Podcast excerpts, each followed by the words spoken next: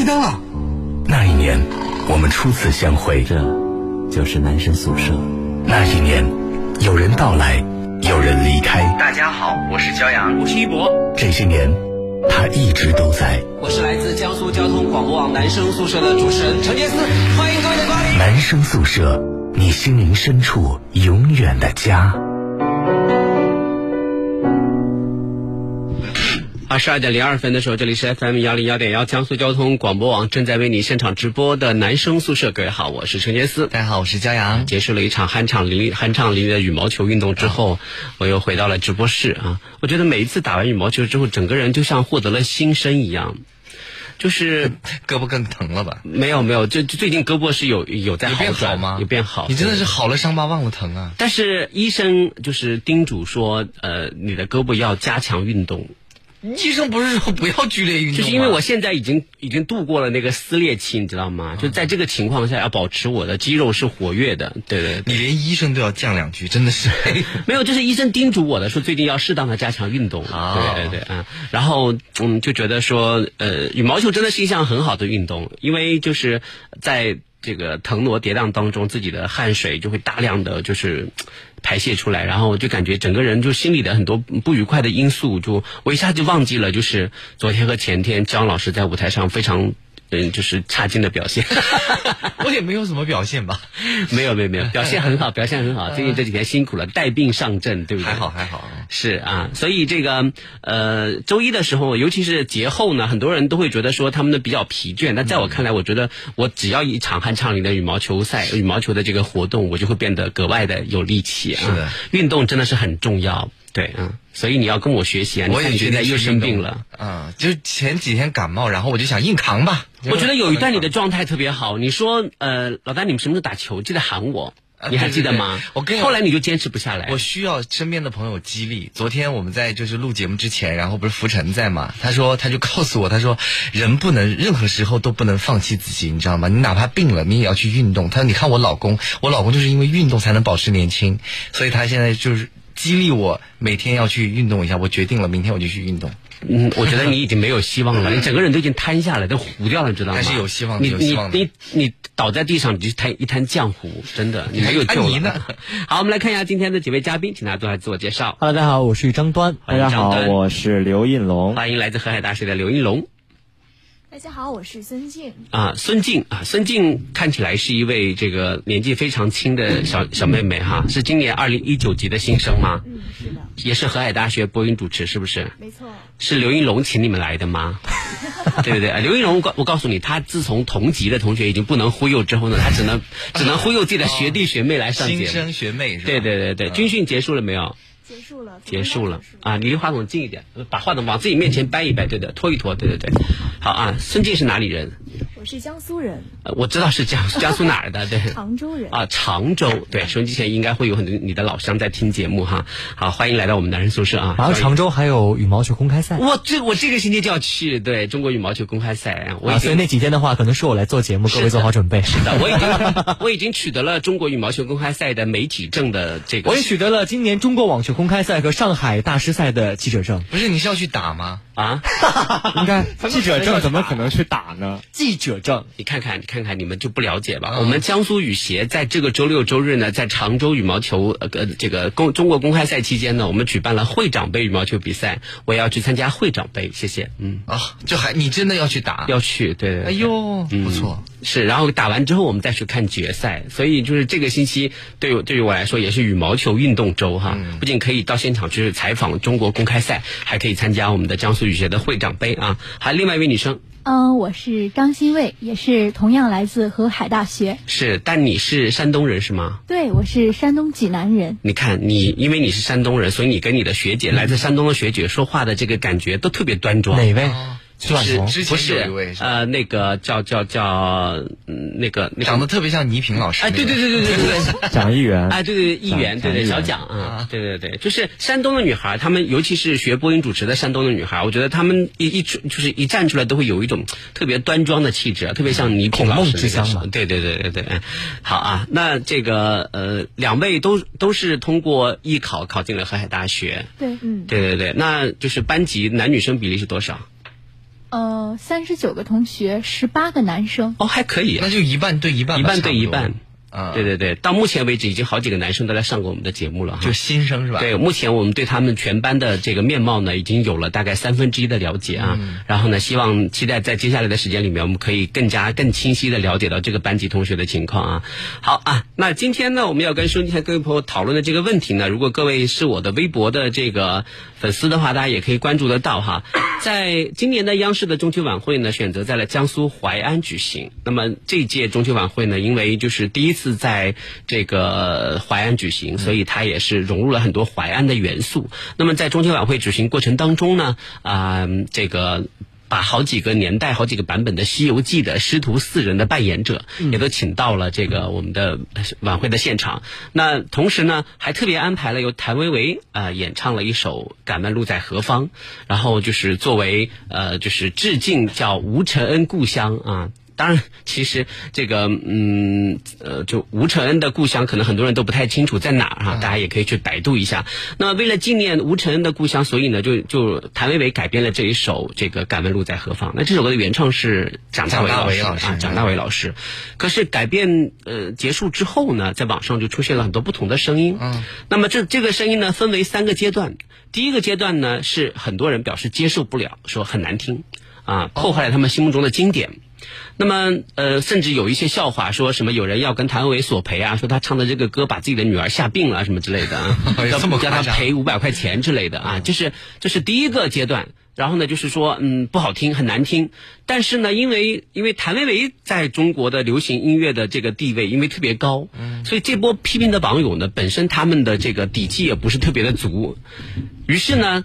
在过了大概一天之后呢，这首歌的原作者就出来了，说在改编之前没有经过他，没有跟他打招呼，很不尊重他。于是呢，这部分网友就仿佛感觉找到了这个批评谭维维的理由，骂谭维维的理由。所以呢，现在就风向一变，就风向一转，就变成了批评他没有版权意识。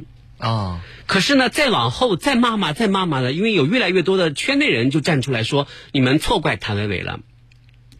八六版《西游记》是央视拍的，嗯，所有的影音版权应该在央视，在央视举办的活动上演唱这首《西游记》的这个影音作品，嗯，应该是由如果确实要沟通的话，应该是由央视去跟原作者沟通，啊，跟谭维维是没有关系的，对。那这个逻辑理顺了之后呢，紧接着这部人又摇身一变，说啊，我其实嗯不在意版权不版权的，主要是觉得难听了。又又回过头来，好想听一下，我没听过呢。对，所以我们今天呢，就来嗯，就来聊一聊，我们就是包括两位呃大一的这个小学妹哈，呃，来听听这一首《敢问路在何方》啊，看看看它到底难听在哪里，是有多难听。来听听看。对，然后呢，就是我们也呃准备了几首谭维维其他改编的作品，因为很多人都说，就有的人你知道吗？就是真的，你不不懂音乐可以，你不了解谭维维也可以，但是你不要说什么这个人在音乐上毫无。成就毫无建树，说什么说只能靠改编别人的口水歌为生什么之类的，那真不是，那对还是很厉害的。所以这就是这就是我想我我们想要跟今天跟各位来聊一聊，你怎么看待这首歌，以及你怎么看待就是啊谭维维的这个改编作品啊？你觉得经典的作品可以改编吗？对啊，好，我们先来欣赏一下谭维维的这一首现场版的《敢问路在何方》。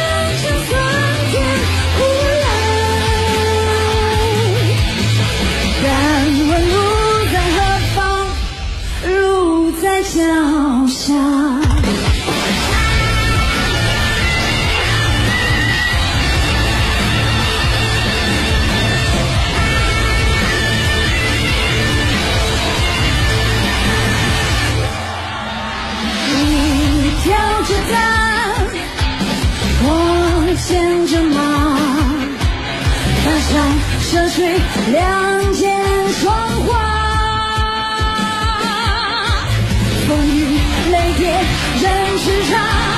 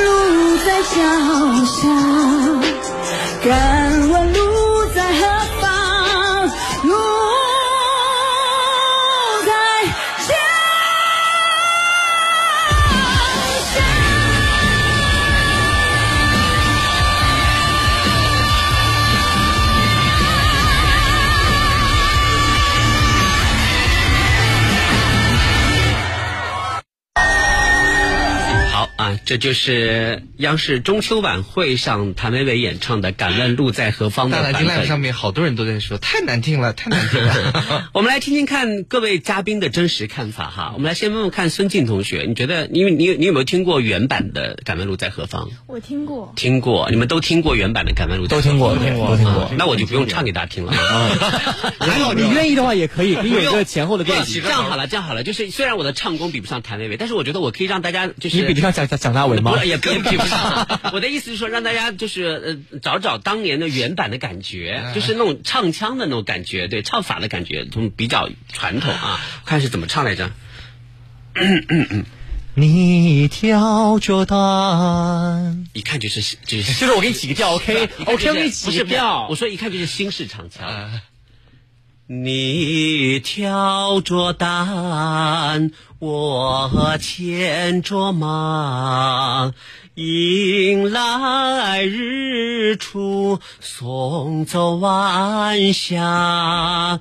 踏平坎坷成大道，一路艰险又出发啊，又出发，来来啦啦来啦啦啦来来。一帆帆春秋冬夏，一场场酸甜苦辣。敢问路在何方？路在脚下。敢问路在何方？路在脚下。谢谢，老师鼓励一下啊！我和肖恩老师都没有想要鼓掌的意思不，好了吧？鼓励鼓励鼓励。大概就是这种传统的，还是那个当年的味道啊，对，就是本来我没有觉得谭维维那个好听，扑面而来也听了你唱的，我觉得他唱的还蛮好听。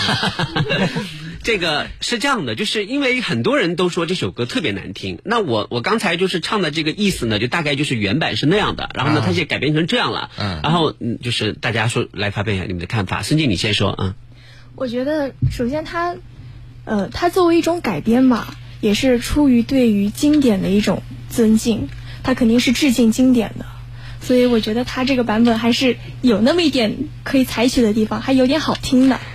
你的意思就是它总体还是不好听的，只是我为了 表达的委婉一点，是吗？我觉得它还是蛮好听的，就我的接受水平而言吧。嗯啊，是啊，你叫叫什么名字来着？嗯，欣慰。啊，欣慰啊，你说啊，嗯，我个人觉得我还是很喜欢这个版本的，因为我个人是非常喜欢听一种音乐形式叫说唱，啊也属于那种小众型一些的，所以我特别喜欢接受不一样的音乐表达方式，所以我很乐意接受这种重金属摇滚来改编的经典。嗯，好的，哎，为什么大家都在夸奖我？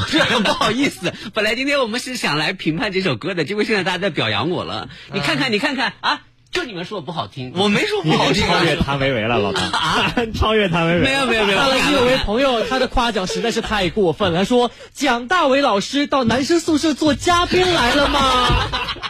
这是你请的托吧？不是不是，我想说的是，那就是怪不得听众朋友会觉得谭维维唱的歌不好听，觉得我好听，因为我感觉大家可能就是大家的欣赏水平还是要提高一下的。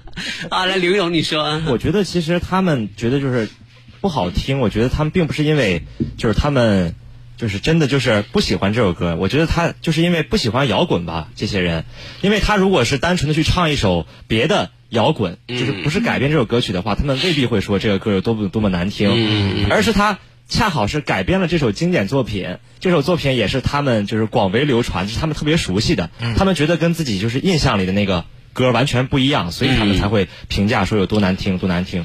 是，而且我我想说，就是一个作品它的好坏，确实我觉得听众他是有发言权的，嗯，但这个跟这个作者本人无关，不代表说这个谭维维他是一个多么多么。牛的人，他就每首歌就要写的都都被大家喜欢，嗯，这是一个他的艺术创作吧。这首歌也不是他写的，当然不是他演绎的。啊，演绎的，对他演绎的歌也不见得就非要大家都喜欢他才是一个优秀的歌手。是啊，张丹，你先你先不要长篇大论啊，先说说看你对这首歌的听感。听完觉得有点吵啊，我觉得重金属嘛，就刚才那个新卫说的那样，重金肯定是有点吵。是，就是从我的角度来讲的话，我不会再去听他第二遍。嗯，他是一个有很有想法的一个创新，但是我觉得这个创新能不能被大家完全所接受，或者说像谭维维之前《华阴老腔》那首歌那么成功，我觉得还未必见得。但是因为其实《华阴老腔》它其实跟这个风格也就是就是就说的是很像，说的通俗一点，也很也很吵，嗯，也挺吵的。但是嗯。他的改编，他选择了就是两种不同的方法去改编。因为华阴老腔之前大家就是他把这个华阴老腔就是完美的融合在他的摇滚唱腔里面，而这个《敢问路在何方》的改编呢，其实说老实话，他没有改动太多哎，他的这个这个呃 key 啊，或者他的这个曲调啊，他基本上还是在沿袭老路子，只不过他在唱的时候，他换了一个节奏，然后他用他略微就是变了一个调，就小哎小小的变调，但它基本的主线你还是能听出来。啊，这就是原唱，这这这这就是这首歌。姜老师觉得呢？我觉得听了以后觉得他不聪明。嗯 嗯，因为其实改编这种东西啊，一定不能挑经典，就是你挑你经典的东西，你是永远不可能超越的。为什么华晨宇唱了一个翻唱改编版的什么滑板鞋就无比的成功？因为那不是经典。它原版就是就是一个很就那个高度不是那么高，嗯，你就很容易超越它，嗯。但是这首歌的原版的高度，它已经到了一定的高度，你再去改变它，当然大家都不会接受啦。我觉得这个是不聪明的。我觉得你要想唱这首歌的话，你不如做那种小小的改动。你比如说从蒋大为老师的调调到你的调，然后小小的一点点改动，然后唱出来，我觉得就完美。然后他非要把这首特别经典的歌，然后你还想用一种别的方法唱出来。我觉得不聪明，至少我觉得是不聪明的。但我刚刚听感，我是觉得这首歌太难唱了，这是我第一感觉。就是听完了以后，我觉得这首歌呢，能唱出来的没有几个。就是他改成这个样子的话，就非常难度非常的高。所以他做了一件吃力也不讨好的事儿。嗯，对，唱是很难唱，但是也不是那么好听。就是呃，因为我觉得对于我来说呢，呃，我曾经依靠着《敢问路在何方》这首歌。入围了校园十佳歌手的总决赛，所以我我对这首歌的感情，或者是对他的这个演绎也好，我可能要比应该要比在座的各位要多更多体会吧。这个这这一点，这我承认，对不对？毕竟是你那个年代的歌。是啊，然后嗯，就是呃，我不想评价，就是这首歌它有，就是谭维维改编的版本是有多好听，是有多棒。但是我我想给大家说一件小事情，就是呃前几天的时候呢，我曾经在节目里面吐槽过我的新媒体的助理，我说我写了一篇文章给他。呃，我说请你排个版，立刻就发出来，给你半个小时的时间。但是过去了两个小时，他还没有发出来，我就很生气，我就问他为什么要拖延到现在，怎么还不发？他说老大是这样的，因为你的文章里有很多病句，我在逐一修改。我当时就特别生气，我就我就恶狠狠的骂了他，我说我陈杰斯，中文系毕业，出过两本书。对不对？从高中开始就是中国青少年作家协会的会员，现在你一个理工科的二年级的学生，你说我文章里面全是病句，你哪来的哪来的底气？好大的脸，好大的口气，一个字不许改，发出来。然后呢，发了吗？他就发了。嗯但是昨天呢，我就跟他交流了，他在我面前，我就把这个信拿出来，我就嘲笑他。结果他说了一个观点，我当我立刻觉得他有他是有道理的。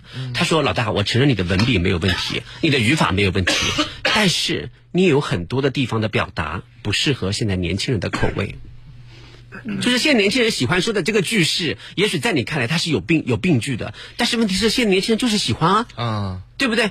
我我瞬间就接受了他的观点，我说哦，原来你是这么想的，那我要向你道歉。你那我觉得你考虑的点是正确的，因为你代表年轻人。嗯，所以那么我为什么要说这个例子？我想要说的是，嗯，就是这是我说的第一个例子。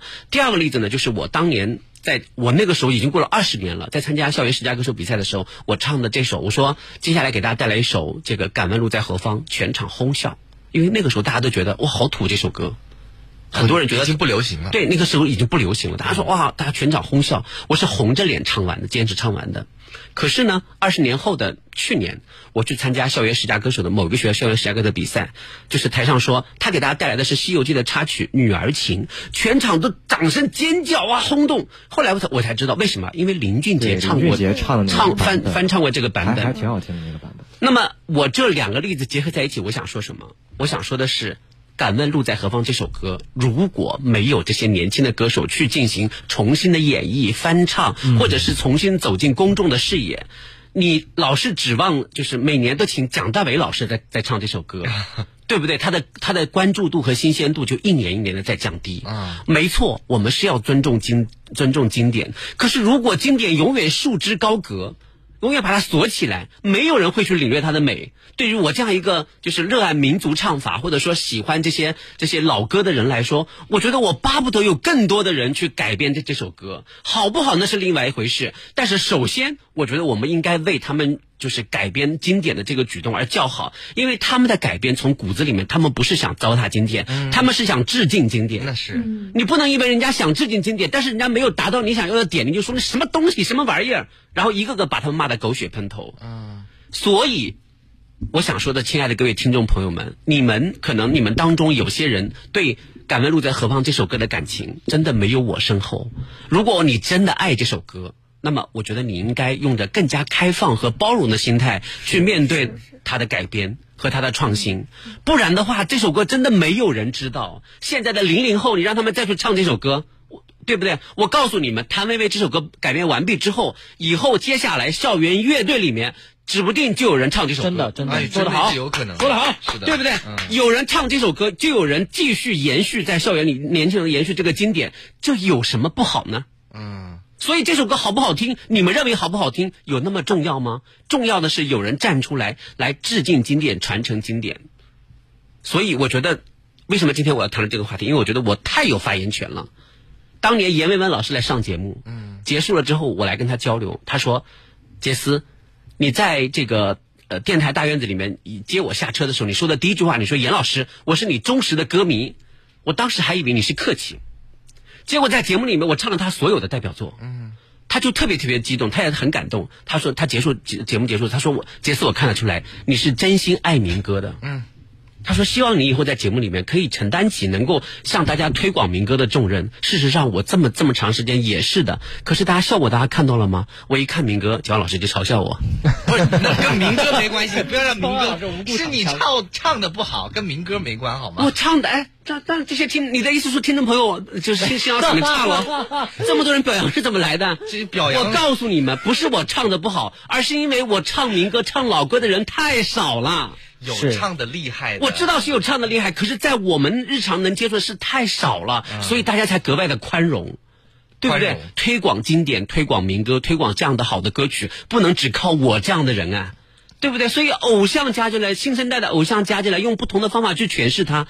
各位多一点宽容，这首歌没准会更受年轻人欢迎。我觉得大家如果多听一听谭维维其他的一些作品，就能看出来这个音乐人他不像其他歌手可能会选择假唱，可能会选择唱走音和跑调，他是在努力的用一种方法去改变这首歌，只不过这个改变的方式，大家可能接受程度会不太一样。是啊，好的啊，我们待会儿再跟各位来详细的聊一聊我们我们的看法哈。我们马上是我们的半点广告，我们稍后再回来。你爱我吗？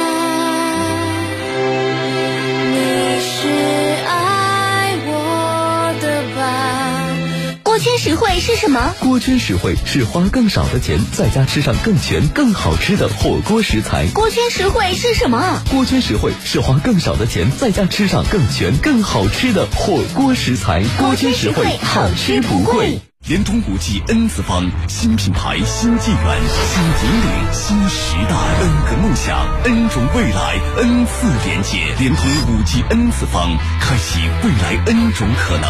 联通五 G，让未来生长。南美的阳光，智利中央山谷珍品佳酿，这里是新德斯的黄金产区，更适合中国人饮用的进口葡萄酒。洋河股份原瓶进口，世界葡萄酒之星，新德斯 Sindas。南京沙之船奥莱四周年庆第二阶段再掀高潮，五千平方澳洲蹦床公园首秀奥莱，充值最高送三千元，加三九意大利空间、Burberry、MK、Hugo Boss、耐克等六百余国际国内名品低至三折，最高再七折。满六九九送五十，积分当钱花，购物抽大奖。不是所有的奥特莱斯都叫沙之船，江宁莫州东路站三号线直达。奥克斯空调提醒您收听精彩广告。买空调，越来越多人选择奥克斯。奥克斯互联网直卖空调，厂家直供到终端，没有层层代理下架。奥克斯空调，中国南北极考察队连续五年使用产品，品质更好，价格更优。南京汤山百联奥莱四周年庆狂欢来袭！二十六日前，全场名品奥莱价再享折上折，大众点评团购再享八五折，满额还送券，生日礼包免费送。汤山百联奥莱感恩巨献，汤山百联奥莱，沪宁高速汤山出口下。国庆自驾出游，养车就是途虎，机油千万别瞎买。途虎小保养正品大牌，买一送一，机油千万别瞎换。途虎小保养更专业，还包工时费。途虎新用户专享，养车就是途虎，途虎养车。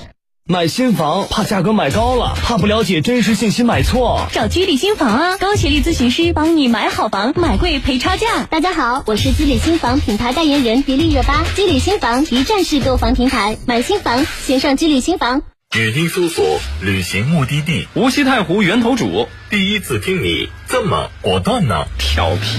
九至十一月都去无锡源头主过渔家风情节，赏太湖美景，享渔家风情，尝湖鲜美食，观渔家歌舞。中秋水上音乐烟花大会，浪漫赏月，忙里偷闲，太湖尝鲜，尽在无锡太湖源头主。江苏交广网路况由锦华装饰冠名播出。锦华装饰设计专家，好设计找锦华，找锦华装放心的家。大家好，我是神奇恐龙 Aluba。听说在人类的世界，有很多朋友跟我一样，喜欢用脚步丈量世界，绿色出行。那开车的朋友，在途经斑马线的时候，请多多礼让行人，我们也会快速通过哦。Aluba 为你点赞，么么哒！想知道我的世界里恐龙都是怎么出行的吗？快在微信里搜索“松鼠阅读”来找我吧，记得“月”是喜悦的“月”哦。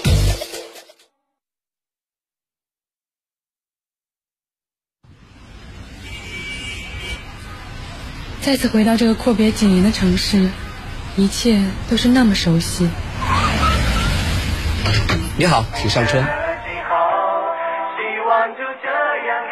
哎，你怎么哭了？没什么，只是想起了在男生宿舍陪伴下度过的那几年时光。这就是男生宿舍，你心灵深处永远的家。这里就是 FM 幺零幺点幺江苏交通广播网男生宿舍，各位好，我是陈杰思，大家好，我是焦阳，大家好，我是张端，大家好，我是刘应龙。大家好，我是张新卫。大家好，我是孙静。是的啊，今天呢，我们来一起来讨论一下关于谭维维的这首改编版的《敢问路在何方》，以及我们很多年轻人的看法，也包括我们我们自己的看法啊。呃，有很多朋友呢，他们都说杰斯你说的不对哈，我觉得这是侮，这是在侮辱经典啊。呃，还有人说，不管你怎么说，它就是难听。张老师，你从你就是丰富的音乐的生涯里来看一看，这首歌就是难听指数是多少？如果是五颗星的话。你要说实话吗？说实话，对。我个人真的不是那么喜欢摇滚。嗯，呃，难听指数我我给他打两颗星吧，不算那么难听，没有那么难听，但是我真的不是太喜欢。那听众朋友可就可就不行了，这首歌这么侮辱，你觉得是侮辱经典吗？这这谈不上侮辱经典啦，怎么会到侮侮辱经这个词，他们得首先查字典是什么意思对再来说。我觉我觉得他应该是致敬经典，但是、啊但是他改编成了就是接受的人不是那么多的那种摇滚的曲风。嗯，这个云海恒恒是子恒的爸爸哈。先告诉你一个不太好的消息，张子恒同学今天在跟我搭档打羽毛球的过程中不小心扭伤了脚，你回头有空打个电话去慰问一下啊。那第二个呢，这个呃，这个子恒的爸爸说，他说一般校园歌手也不敢翻唱谭维维这个版本吧，难度应该很大，毕竟谭维维唱的光音域就很难达到，对而原版就不同了，说易于传唱，这才是经典永流传。原版也挺不难唱的这个观点我告诉你，我完全不赞同，你知道为什么吗？啊我在大学里面搞唱歌比赛这么多年，十十几年有了吧，嗯。十八年有了吧。有有有有，到目前为止，到目前为止，没有一个人唱过《敢问路在何方》的原版，原版。对，确实，但是谭维维的歌有很多人在唱，嗯，什么那个呃，谭某某，谭某某，如果有来生。呃呃，乌兰巴托的夜，乌兰巴托的夜。只要是谭维维的歌，我告诉你，我每年都能碰到有人在翻唱，他是唱功的代表。但是原版的这个蒋大为老师的这个《敢问路在何方》十八年了，到现在为止我一个都没有听说过，是因为他老所以吗？不是，这跟唱唱腔的体系有关。因为一般来说，民歌、民族歌手或者是美声唱法，你要从很小就开始练。对，但是通俗唱法呢，你可能比如说有天赋或者有感觉，你可以在大学里面去随便的唱出来。这就是为什么很少有人去挑战民美的感觉。所以我想跟子恒爸爸说的是，就是你相信我的判断，接下来一定会有年轻人，就校园乐队或者校园歌手翻唱唐维维的这首《敢问路在何方》，而这个原版依旧是曲高和寡。嗯，因为唱的人本来就很少。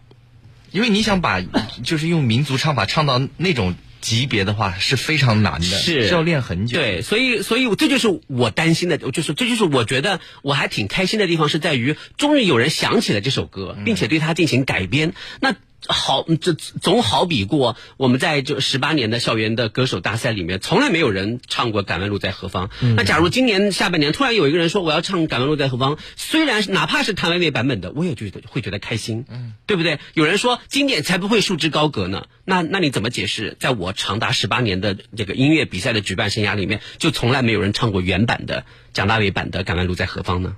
嗯，对不对？所以你千万不要觉得说这个经典的孩子们才会喜欢，因为不是说不喜欢，而是说可能像你说的表达方法、唱的这个这个这个呃方法技巧，可能是属于我们那个年代的，啊。对不对？还有这位朋友他留言说，把背景音乐去掉了，听清唱应该不错，因为背景音乐太吵了。是啊，因为因为就是现在的演唱的环境很重要，因为谭维维她完全是在唱现场。啊，还有摇滚这种曲风，就跟很多老外听那个京剧一样，他们觉得那个锣鼓啪啦啪啦啪啦，也觉得吵，其实那不是吵，它是一种形式。你们有听过谭维维的其他歌吗？嗯，什么歌？听过。谭某某，谭某某啊那给你一点颜色，有有听过啊，吗？我听过这个，就是华阴老腔的这首歌，哎对对对是是不是跟《敢问路在何方》略微有那么一点点相似的地方一点像，啊？但这个好像评论都很好。是，嗯，那是因为那是因为他没有前面的经典可以对照，他不知道原版是什么样的。知道原版原版谁？是啊，好，我们来听听看谭维维的《给你点颜色》哈，为什么给你点颜色却好评如潮哈？我们也可以互相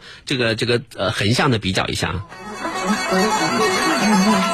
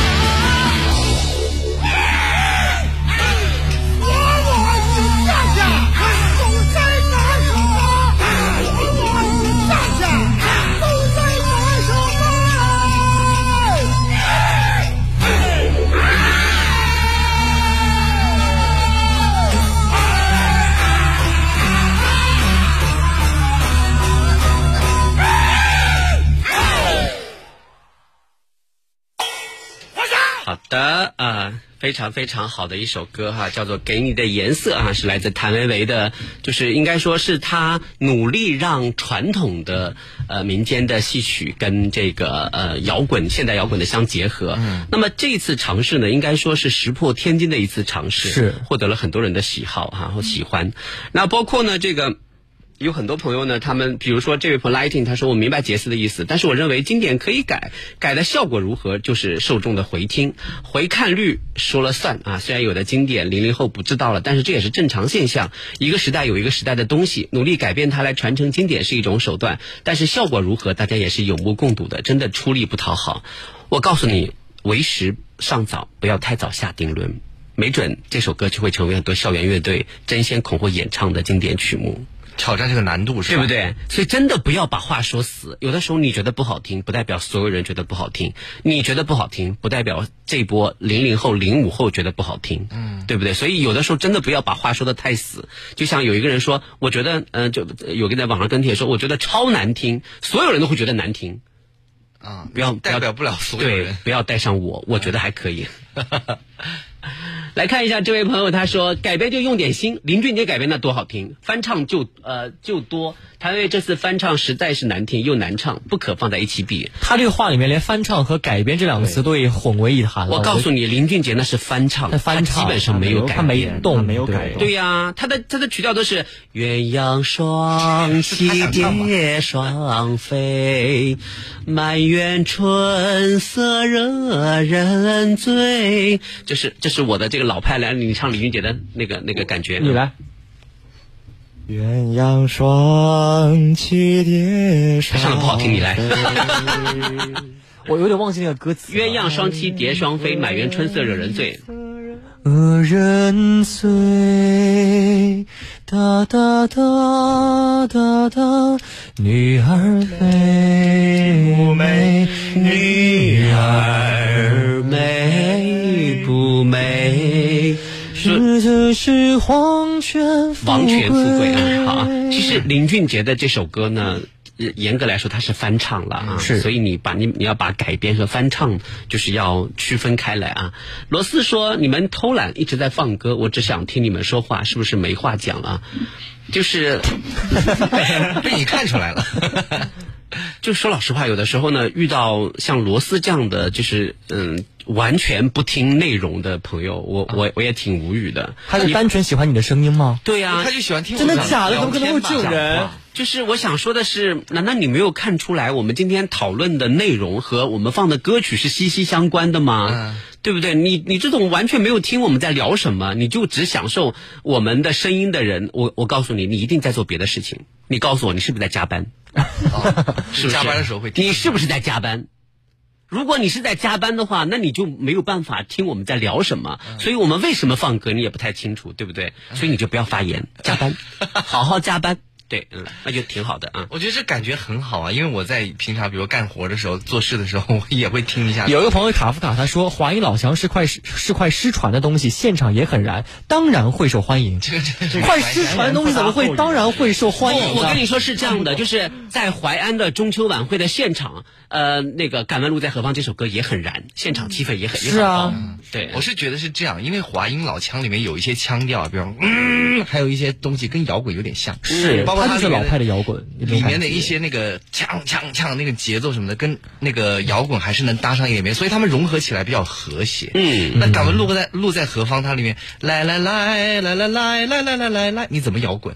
你这样改编去就有一种冲突。来来个 B-box，我那我我来我来一段摇滚，我不会 B-box 啊哦，对我忘了你不会，在我心目中你是万能的。我给你来动词大词动词大，来来来来来来来来来来，一帆帆成就，一点都不和谐，这个 完全不和谐，嗯，笑死我了啊！好了啊，我们接下来呃继续来。来聊这个问题哈，就是，这这就涉及到，呃，就是有很多的这个呃，就是嗯，我我觉得是有代沟的问题了，是有代沟的问题。你看，比如说说音乐是给人带来美感的，没有人会接受这种毫无美感的东西。美不美感是你说的算我告诉你，有有一种摇滚是那种就是那个。我听这叫 dead metal，叫什么来？着叫什么 dead metal。说老实话，我真的我我听听到这个，有一次我去学校里参加一个活动，然后呢就有一个乐队在上面就是声嘶力竭的唱这首歌的时候，我当时都快哭出来了。我说让我走吧，我受不了了。哎，但是年轻人就觉得就很嗨，不是那嗨个歌，你得多听几次。我第一次听的时候，我也头都快爆炸了，但是后来听几次，觉得哎有点味儿。我当时就是这么，我当时就是这么跟他说的。我说这个乐队谁请的？他说啊，这是我们学校里很有影响的乐队。我说我告诉你们，音乐是给人是能给人带来美感的，我拒绝不了这种没没有办法给人带来美感，只有吵的东西。我跟我跟他的观点是一样的。差不多。后来有包容他吗？后来就是我我发现大家都都很很嗨的时候，我忍不住一个人格格不入我忍不住拍下了我的脑袋，我说是不是哪里出了问题？这 为什么？这是为什么？所以我当时我幸亏我也没有武断的跟他说不行，你要取消他们的演出，也没有压制他们，因为我觉得就是这个社会就是立体的，你觉得不好听的东西，一定会有人喜欢。嗯，就是一首歌出来之后，像谭维维这样的歌手，他他演绎的这首风格的歌出来之后，我可以打包票的说，一定会有人喜欢。嗯，是不是这个道理？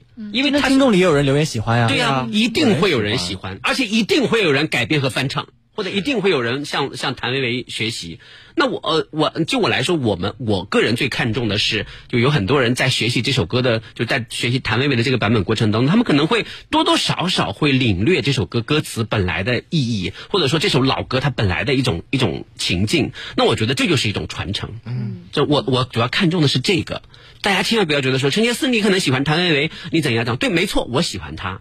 但是我觉得我对于音乐的这个这个看这个叫什么这客观一首歌的判断，我能不能说我可能比大家格局要更高一点？马上就有人来攻击你了。没有啦，开玩笑了，开玩笑啊！我只能说，我可能会站在从一个民歌爱好者传承的角度。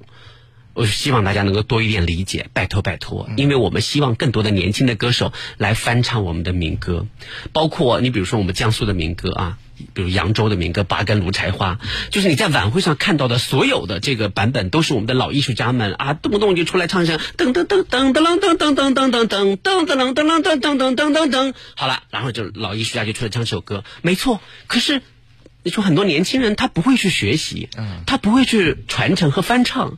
那这个时候，假如有一个，比如说就是比如说谭维维，他的来江苏演出，哎，他翻唱了这首《八根芦柴花》，好不好听那是其次，但是至少会有人关注到，哦，原来扬州还有这首民歌。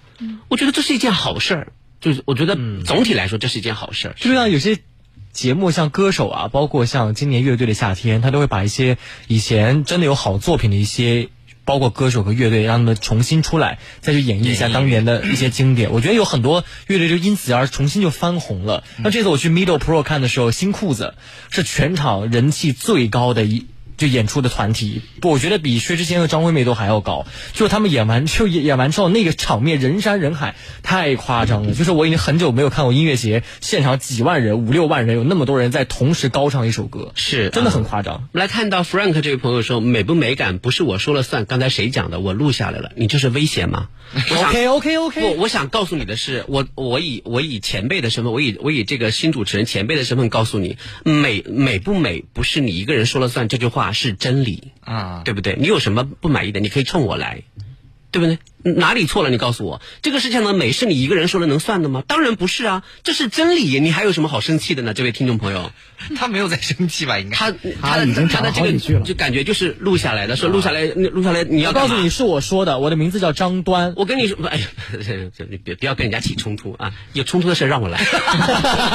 我给你讲个故事吧。其实现在有一种很前卫的音乐叫实验音乐，它基本上没有词，都是那种啊，就各种各样。实际上，龚琳娜的最初的那首《忐忑》啊啊啊，就是一种实验音乐。嗯，刚开始一出来的时候，所有人都在笑话她，觉得她不知所云。实际上，她的曲调和她的唱法真的是在表达忐忑的这种心情。只是刚开始很多人他不理解也不接受，但后来一旦他成为神曲，后来大家发现龚琳娜这位歌手是一个很厉害的民族歌手的时候，就是唱民歌的歌手的时候，大家才去接受这首歌。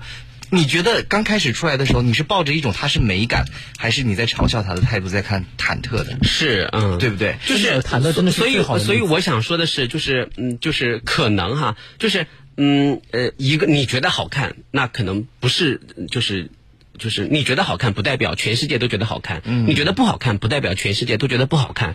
这是一个就是没有任何毛病的命题。对，因为这个社会太立体了，每个人都有每个人自己的看法，一百个读者就有一百个哈姆雷特，所以真的没有必要说啊，你怎么可以这样说呢？我觉得不好看，它就是不好看的，那你您就犯了唯心主主义的错误，对不对啊？我们我们都要做唯物主义者啊。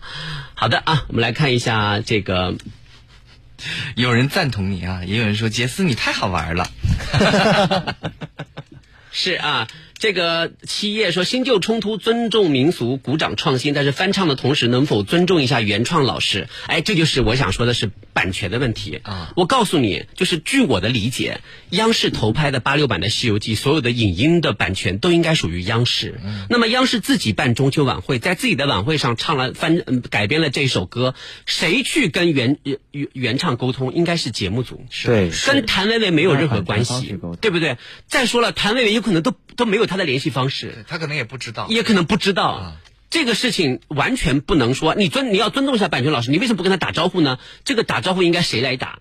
打打个比方，比如说我把版权，我把盐城这么漂亮的版权，就是授给了我们盐城市的旅游局或者什么什么。嗯那旅游局呢，在旅游局自己的这个晚会上，他这个改编了这首歌。说老实话，他跟我打招呼是就是他做事情做的很细致，或者说他勤奋呃勤奋，他不跟我打招呼也是他的事情。为什么？版权在他手上。对，从法律上来说他没有错。他没有错，所以所以这那么从这个交流的过程当中，演唱者这个改编的这个这个歌手，他没有任何理由要跟我联系啊，说不定他连我的联系方式也没有我就。联系一下，送两盒月饼还是可以的。问题是，他可能也不认识，对不对？所以你他完全谈不上说他不尊重原唱，而且我觉得谭维维态度有一点很好的地方在于，当所有人都都骂他不尊重版权的时候，他没有站出来把锅甩给节目组啊他甩给中秋晚会他出来道歉，他说我是我没唱好。我觉得一个歌手的这种。这种坦荡的这种胸怀，胸怀他已经出来了，是的说明他这个这个歌手是真的爱音乐，他没有急着撇清，跟我有什么关系？他们喊我去唱的，完了之后他们版权他们自己肯定沟通好了，我为什么要去？我作为一个演唱者，我为什么要去要走上前台去沟通版权？这不是我应该做的事儿，对不对？但他没有说，他没有甩锅，他就出来老老实实道歉，对不起，我没有唱好，希望下次能把你的歌唱好。是的，嗯，我觉得这有什么好骂的？其实背锅背的还是蛮 蛮冤枉的的。但我觉得慢慢的会有很多人浮出水面出来帮谭维维，因为这个逻辑理清楚了之后，大家就知道这这件事情呃症结在哪里。我从我的角度，我们欢迎改编，而且改编的作品即使失败了，我觉得就是作品可以批评，但是人不能攻击，不能谩骂，这是我的底线。对不对？最起码是一种尝试。是，嗯、至于大家喜欢不喜欢，不代表他就你不喜欢，不代表他就是侮辱了原作品。这个我觉得实在是太不应该了。我当时毕业论文写的。好了好了好了，啊时间不不够了哈，谢谢各位精彩的交流，我觉得我很享受这样的交流方式。我是陈杰思，我是江阳，我是张端，我是刘云龙，我是张新卫，我是孙静。明天再见，拜拜。拜。